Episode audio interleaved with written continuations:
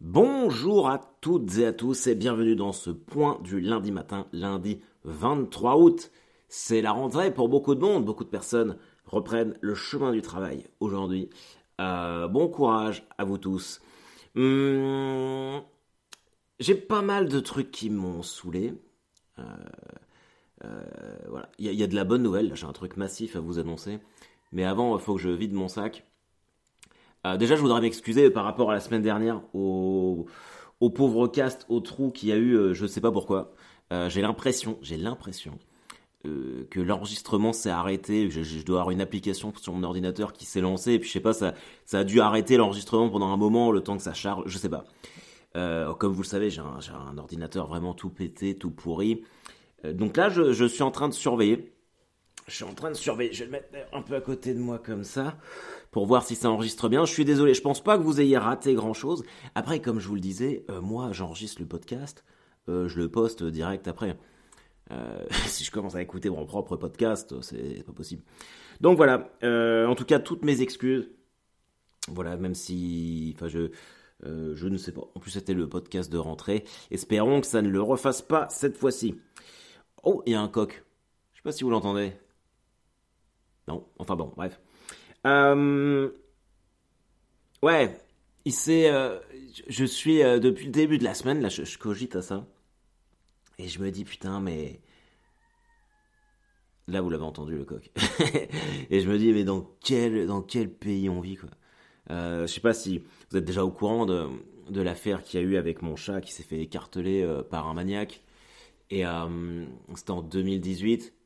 Le mec avait pris alors pour ceux s'il y en a qui, qui débarquent pendant le, au cours de la saison 2 du point du lundi matin et qui ne sont pas au courant, je fais un petit résumé mais vraiment rapide. En 2018, euh, du côté de Caen, il y avait un mec qui... Il y avait des chats qui étaient mutilés, dont le, dont le mien en fait. Euh, ils étaient écartelés, donc patte avant, patte arrière, parfois la mâchoire. Euh, le but c'était vraiment de les tuer et ceux qui, ceux qui arrivaient en fait à, à être juste mutilés au niveau de, de des pattes avant ou des pattes arrière, c'était des chats qui avaient réussi à s'échapper. C'est ce qu'a expliqué le, mec pendant le procès. Euh, quoi qu'il en soit, Poté, mon chat à moi, est un des premiers à se faire écarteler comme ça. Il a bien sûr porté plainte, euh, sans vraiment euh, penser qu'on retrouverait la personne qui faisait ça. Et puis les gendarmes ont fait un travail. Pourtant, je suis pas un, un défenseur, euh, je suis pas un amoureux de la gendarmerie plus que ça, mais ils avaient vraiment fait un gros gros travail. Ils ont retrouvé, ils ont retrouvé le mec. Donc déjà, j'ai trouvé que c'était c'était plutôt une super avancée en fait en matière de droit des animaux, de se dire bah là on peut pas impunément aller maltraiter des animaux. Ils ont retrouvé le mec, il y a eu un procès. Euh, moi je suis allé au procès parce que je m'étais porté partie civile et puis au nom de mon chat euh, j'avais porté plainte pour lui. je sais que c'est ça peut ça peut prêter à sourire mais euh, bon lui il pouvait pas le faire donc ça me semblait logique que ce soit moi euh, qui le fasse pour lui. Et euh, la, la, seule fois d'ailleurs où j'ai assisté à un procès. Euh, pendant le procès, donc le, on était plein de familles à représenter nos chats. Le mec a avoué avoir écartelé euh, une quarantaine de chats et en fait la, police, enfin la gendarmerie a découvert que le gars avait un local euh, pas loin de chez lui qu'il louait. Sa famille n'était même pas au courant. Ils ont retrouvé 60 cadavres de chats dans son, dans son truc. On a appris également pendant le procès qu'il avait été filmé en train de poignarder un, un chien à la SPA à côté de Caen.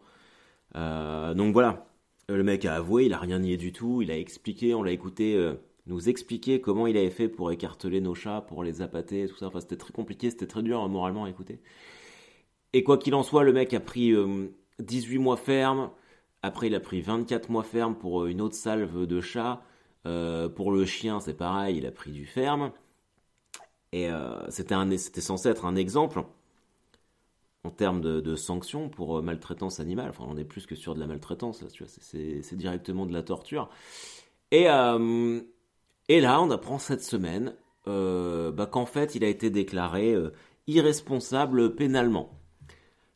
Et là, vraiment... Alors, je sais pas quelle sera votre sensibilité par rapport à cette affaire.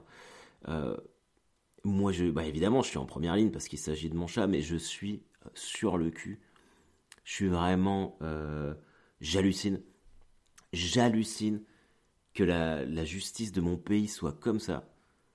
On est vraiment. Euh, je ne sais pas, je ne saurais même pas comment qualifier ça. Je vous explique en détail, déjà pendant le procès, le mec avait, euh, enfin l'avocate du gars avait expliqué. D'ailleurs, le gars, c'est pas du tout. Euh, moi, quand, quand je suis arrivé au procès, je m'étais dit, ouais, je vais tomber sur un dégénéré, un cassos ou je sais pas quoi, tu vois. Et pas du tout, c'était le numéro 2 de chez Renault Trucks à Caen. Donc, euh, grosse usine qui, fabrique des, pièces pour les camions pour les poids lourds Renault partout en France. Le gars, il a Master, euh, Master 5, je sais pas combien. Il se faisait une super paye, il avait plein de pognon, machin truc et tout. Il arrivé dans le, dans le box, sur le banc des accusés, il avait un super costume, je pouvais même sentir son parfum. Son autre cologne devait coûter super cher, il a une belle montre qui brillait. Donc on était loin du mec euh, euh, qui vit dans la forêt, qui a pété les plombs, vois.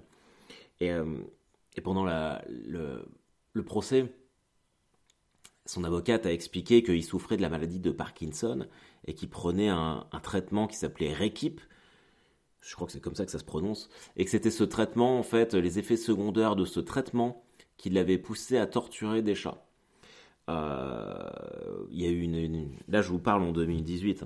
Il y a eu une analyse euh, psychiatrique et psychologique et pharmacologique aussi, parce que dans le monde, c'est pas le seul qui prend ce traitement-là.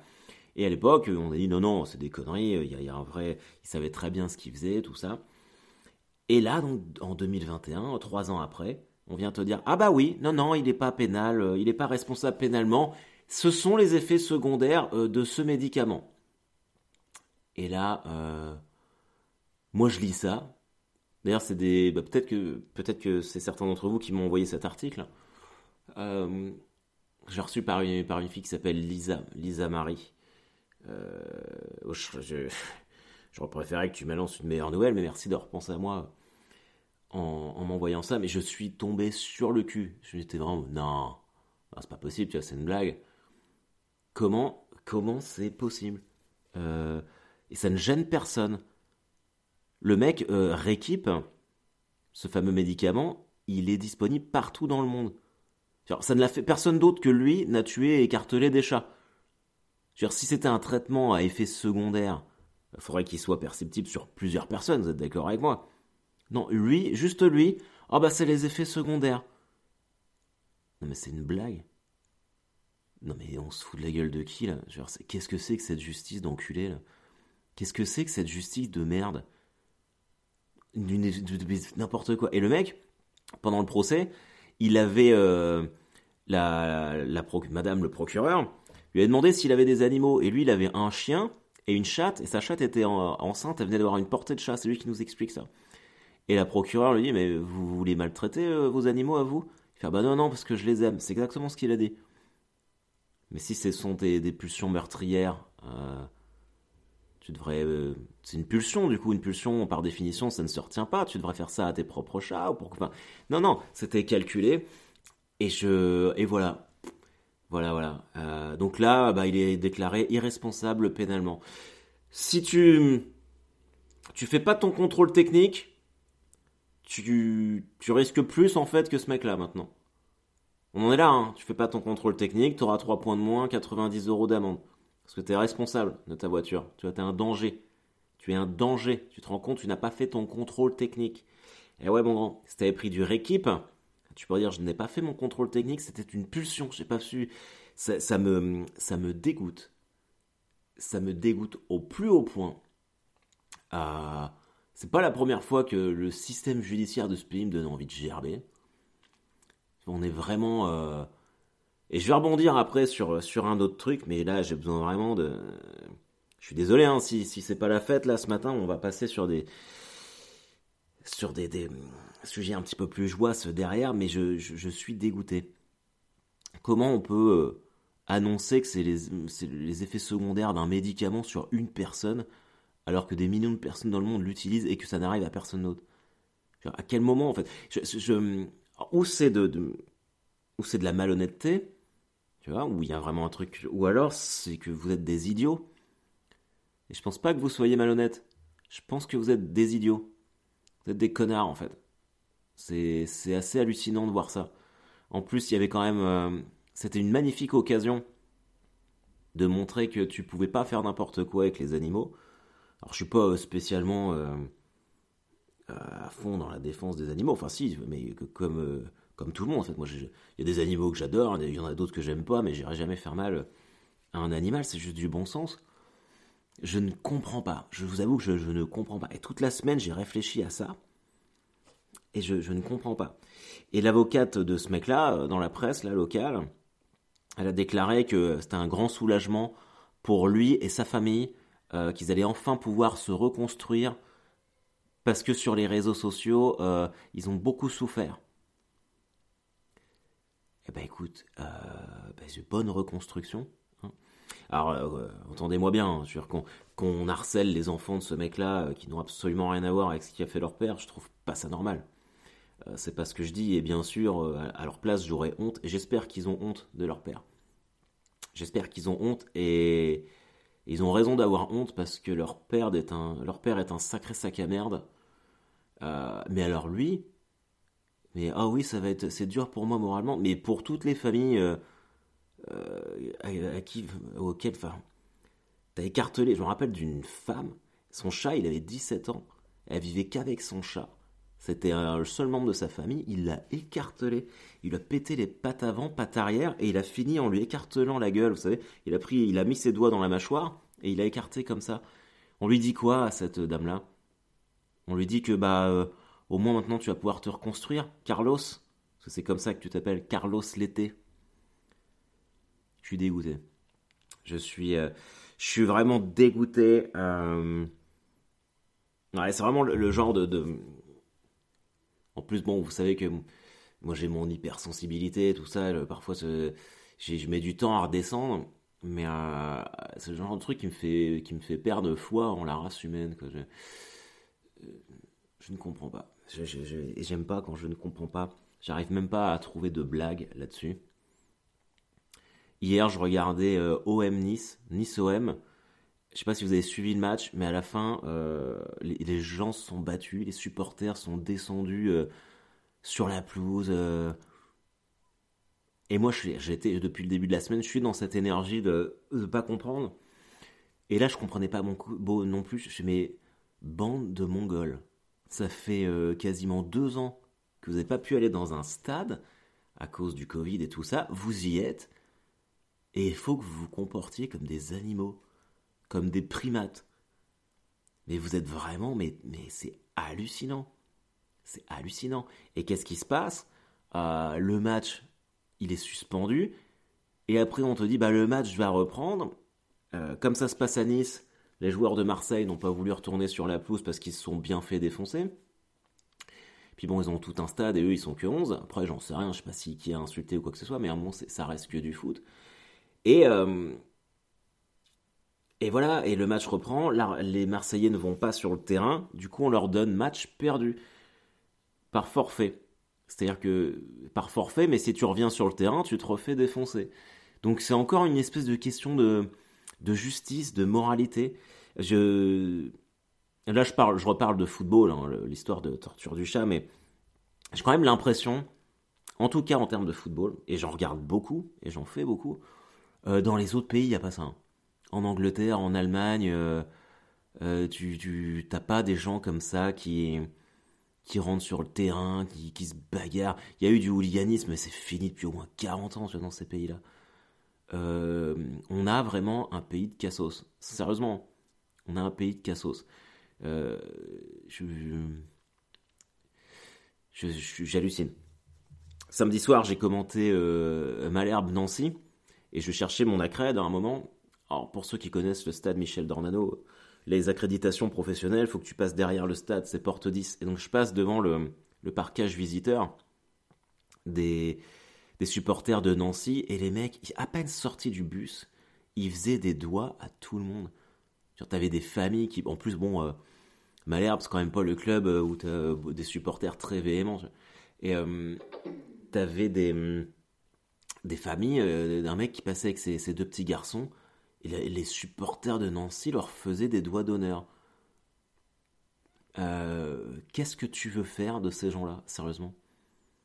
Moi, j'aimerais vraiment aller leur parler, mais tu peux pas parler avec ces gens-là, tu vois, ce sont des crétins, euh, et leur demander, enfin, mais vous avez fait des études dans la vie C'est quoi votre projet? Qu'est-ce qui se passe? Vous faites quoi? Qu'est-ce qui vous est arrivé pour que vous soyez aussi con C'est hallucinant. Hein.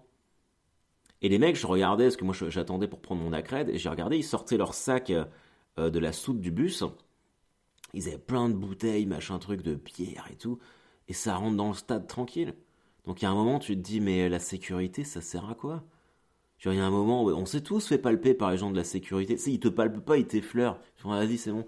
J'ai un moment, c'est une. Je, je sais pas, je. je, je pouf. Je suis désolé, ça fait 15 minutes que je vous parle de ça. Euh, si, quelqu'un a une. un point de vue plus optimiste, euh, n'hésitez pas. Voilà, je. Mais là, je. Moi, je je baisse les armes. Bon, enfin bref. On va essayer de, repasser sur un, truc un peu plus cool. Euh, il y a mon deuxième montreux qui est.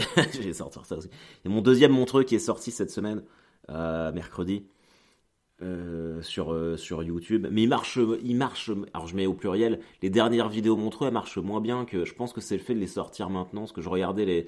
Bon, là, je dois être à 110K j'ai même pas partagé, j'ai même pas eu envie, tu vois. Ce que je vous disais la semaine dernière, j'ai l'impression que, je sais pas, qu'il y, y, a trop de trucs comme ça. Euh, et, euh, et, je lis jamais les commentaires. Déjà sur le premier, sur la première vidéo, je les lisais pas. Évidemment que ça fait toujours plaisir d'avoir des bons commentaires et que là j'ai survolé, ils sont très majoritairement bons. Mais euh, t'as quand même des gens qui prennent le temps de te dire que t'es une merde et que t'as pas de talent. Et c'est un peu comme les supporters de foot c'est un peu comme, euh, comme Carlos. Et je me dis, mais qu'est-ce qui se passe dans vos têtes en fait? Je veux dire, euh, alors moi, enfin, le, le, concept de bienveillance, ça m'exaspère au plus haut point. Euh, j'ai surtout, bah, je suis désolé, mais c'est surtout des copines à moi qui me parlent de ça. Oui, il faut être bienveillant, mais ça n'existe pas, ça. Ça n'existe pas. Vous vivez dans, dans l'illusion. Les gens sont globalement des connards. et il y a beaucoup de gens qui ne sont pas bien. C'est pas ou tout noir ou tout blanc. Et on, voilà, on oscille, on oscille entre les deux. Et je comprends pas l'intérêt. Euh, t'es devant ton, devant ton ordinateur, que ce soit moi ou quelqu'un d'autre. Hein. Et euh, moi, alors moi, sincèrement, j'en ai rien à branler. Moi, tu me dis que ce que je fais, c'est nul, que tu détestes. Limite, ça me fait plaisir. Parce que quand je fais, vu que t'es assez con pour perdre du temps à écrire un texte pour dire que je suis nul, euh, je suis vraiment content de pas te compter dans les gens qui aiment ce que je fais. Et vraiment, ça me ferait chier de t'avoir dans ma salle. Donc euh, continue, moi ça m'amuse. Mais je, je, connais plein d'humoristes dont je dirais pas le nom qui vivent très mal ça. Et, et, ouais, je peux comprendre quand t'as pas le, recul. Moi j'en ai rien à branler. Hein. J'ai enterré plus de 200 personnes, j'ai fait tous les métiers du monde. Euh, c'est pas un tocard qui a un pseudo ridicule avec 5 chiffres derrière qui va me, démonter le moral. Mais, mais voilà, bon allez, j'arrête de la sinistrose. c'est la rentrée c'est la rentrée et franchement ça fait, bien plaisir. Euh, je suis content de reprendre cette semaine. Euh, je suis content d'aller euh, à Tournon-sur-Rhône, de revoir, je vais voir des, artistes que j'aime bien. Je pense notamment aux, Apollons, qui sont vraiment deux mecs super cool. William Pilet aussi, qui est, un mec de Nantes que j'aime bien. Donc, voilà, j'espère qu'on aura beau temps parce qu'en Normandie c'est vraiment un joli temps de merde. Euh, mais en Ardèche, normalement, il fait, beau. Donc, euh, je suis très content de faire ça. Oh, l'autre jour, j'ai regardé une vidéo. Je sais pas si vous vous rappelez de Brendan Fraser. je sais pas si je le dis bien. Brendan Fraser, le mec qui jouait Georges de la Jungle. Si vous êtes né dans les années 80, euh, vous avez forcément vu ce film. Et la vidéo expliquait son, son destin brisé. Tu vois, le destin brisé de Brendan Fraser. Je sais pas, attends, vas-y, je vais regarder ça quand même, le destin brisé. Et c'est vrai que, putain, c'est chaud ce qui lui est arrivé. le mec était en haut de l'affiche il fait Georges de la Jungle, il fait d'autres films, dont, dont, certains films que je connaissais absolument pas. Et le mec est dans un registre différent euh, régulièrement, c'est un super acteur. Et il fait La momie, et il est nommé aux Emmy Awards ou aux Golden Globes, je sais plus quoi. Euh, je crois que c'est les Emmy Awards.